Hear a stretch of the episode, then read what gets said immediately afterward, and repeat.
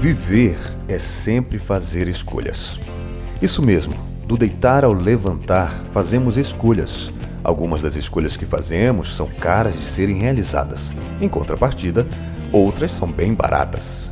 Umas custam-nos a paz, outras nos dão esta paz. Agora, o que seria esta tal paz? Subjetivo, não é? Na sua vida, mesmo que esbarrando em algumas outras escolhas, próprias ou alheias, quem decide é você. Comece agora.